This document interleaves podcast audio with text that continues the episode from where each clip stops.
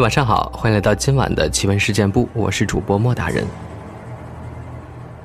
今天呢，跟大家分享一个发生在香港的非常著名的传闻啊，发生在香港娱乐圈的一个非常惊人的事件。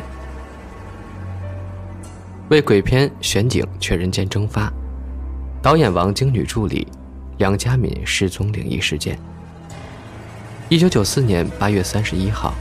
二十一岁的梁家敏在导演王晶的电影工作室任助理制片。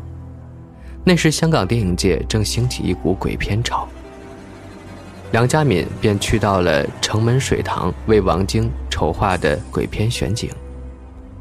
谁成想，他这一去便再也没有回来。漂亮的梁家敏像人间蒸发一般失踪了，这个案件轰动全港。梁家敏的失踪地点。城门水塘雾气缭绕，遮天蔽日，这样的环境成为那时港产鬼片经常使用的拍摄地点。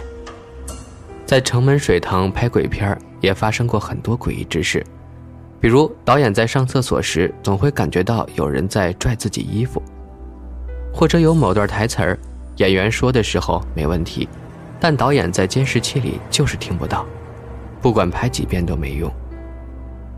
有一天收工后的傍晚，梁家敏只身一人前往城门水潭选景。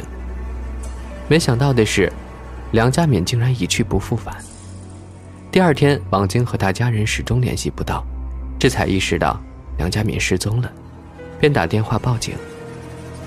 警方当时出动了百余警力，寻找了四天四夜，但还是一无所获。这件事儿还上了报纸。梁家敏的家人这个时候去找了香港有名的灵婆，占卦。灵婆给出来的结果是，梁家敏的命格在生前就已经进入了木宫。木宫，难道梁家敏已经被埋了？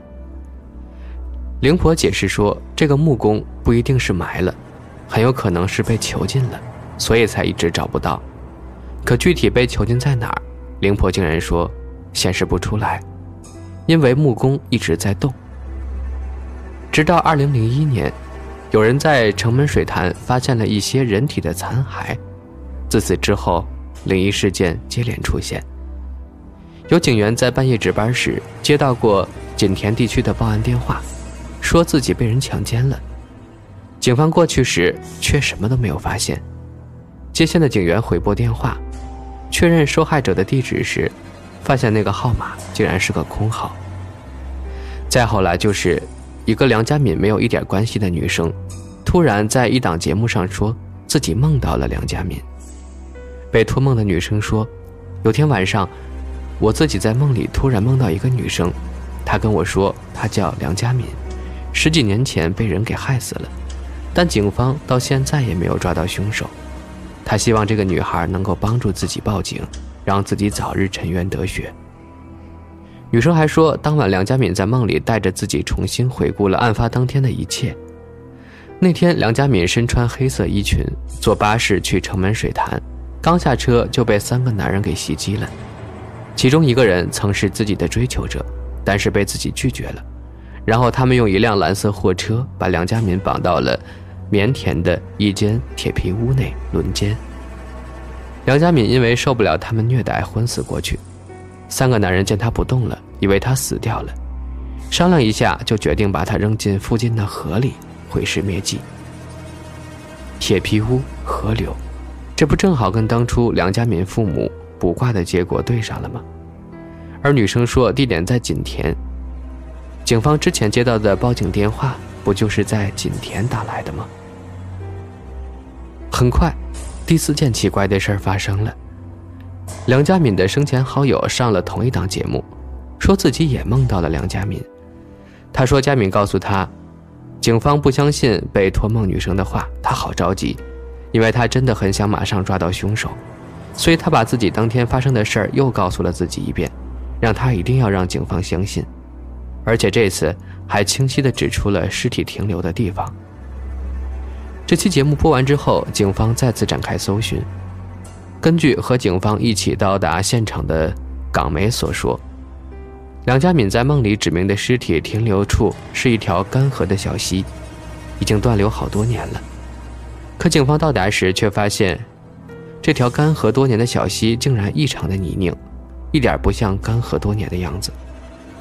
询问四周居民时，居民们也觉得特别奇怪，因为在警察来之前，这个地方一直都是干的。可遗憾的是，警方这次也是什么都没找到。香港的一些灵异大师们就开始在节目上各种招魂呀、问灵啊，最后得出的结论是。梁家敏为了让自己的冤魂重见天日，把自己尸体拆分成了几份让大家发现，城门水台发现的那些残骸，就是其中的一份本来已经被平复的舆论，因为这些大师又被掀了起来。香港警方被逼得没办法，只好把这个案件所有相关的人全部请回警局核查，包括被托梦的女孩梁佳敏、好友，还有王晶。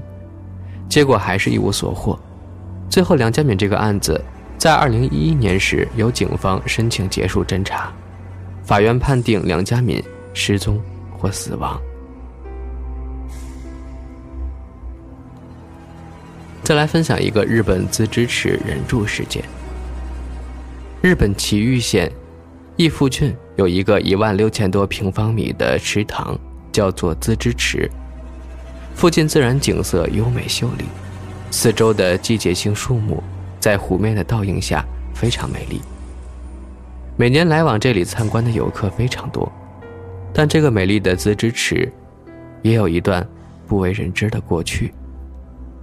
在很久以前，这个资之池以前只是用来当做农田的蓄水池，但是这个蓄水池的堤防却屡屡出问题，经常建起来就坏掉。然后再修建，再继续坏掉，无一例外。村庄的村民对此感到非常困惑，而当时正好有个云游的假和尚经过此地。这个和尚平时游手好闲，喜好女色，到处骗吃骗喝。来到这个村庄后，自然少不了坑蒙拐骗。可从未出过远门的村民，却觉得这个和尚厉害得很，能说会道，见多识广。于是，先好吃好喝的招待这位和尚，然后请他来试图解决这个问题。假和尚哪懂什么提防之术，可吃了村民的东西，怎么能不提点意见呢？这个时候，邪乎的事儿来了。这个和尚看了看提防后说：“要想提防不出问题，只能在堤防建起的时候，把活人当祭品埋入堤防之中，这样堤防就会受到神灵的保佑。”屹立不倒，也就是日本所谓的人柱。把人绑在柱子上，同建筑物一起活埋在里面，类似于古代的殉葬，不过意图不一样。在中国叫做打生桩。科普一下，在日本这类事儿也有很多，不少地方都有关于人柱的传说。在最开始，为求城镇村子的平安。会定期向神明献上活人当祭品，后来逐渐演变成在工程建造中也用活人祭祀。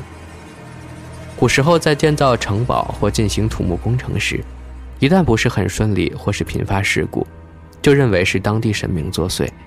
每当这时，人们就会献上活人充当的祭品，把人绑在地基的柱子上，再将他活埋，这就是人柱。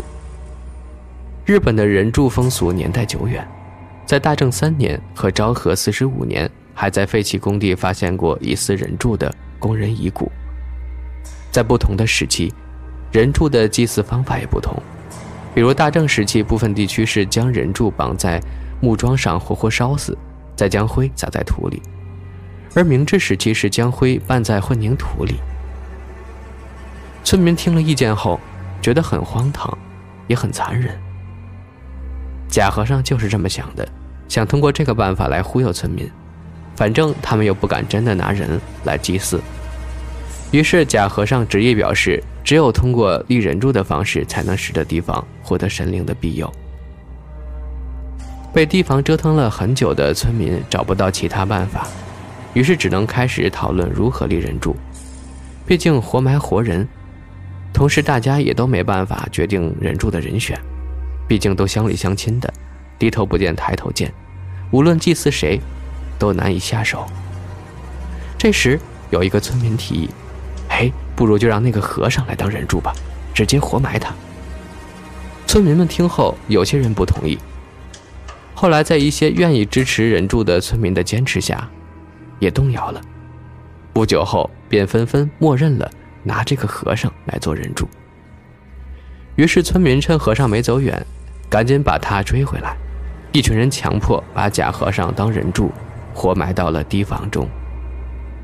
果然，有了人柱之后，堤防再也没坏过，一直持续到现在。只是当初，唯一美中不足的是，经常会有人在夜晚听到池水中传来阵阵类似念经的声音。不过，村民们发现，只要有女性投入水池中后，念经声就会戛然而止。于是，村民们一致认为这是被做人柱的假和尚怨灵作祟。于是便在池边设立了一个石制佛像，并开始郑重地祭拜被人住了的假和尚。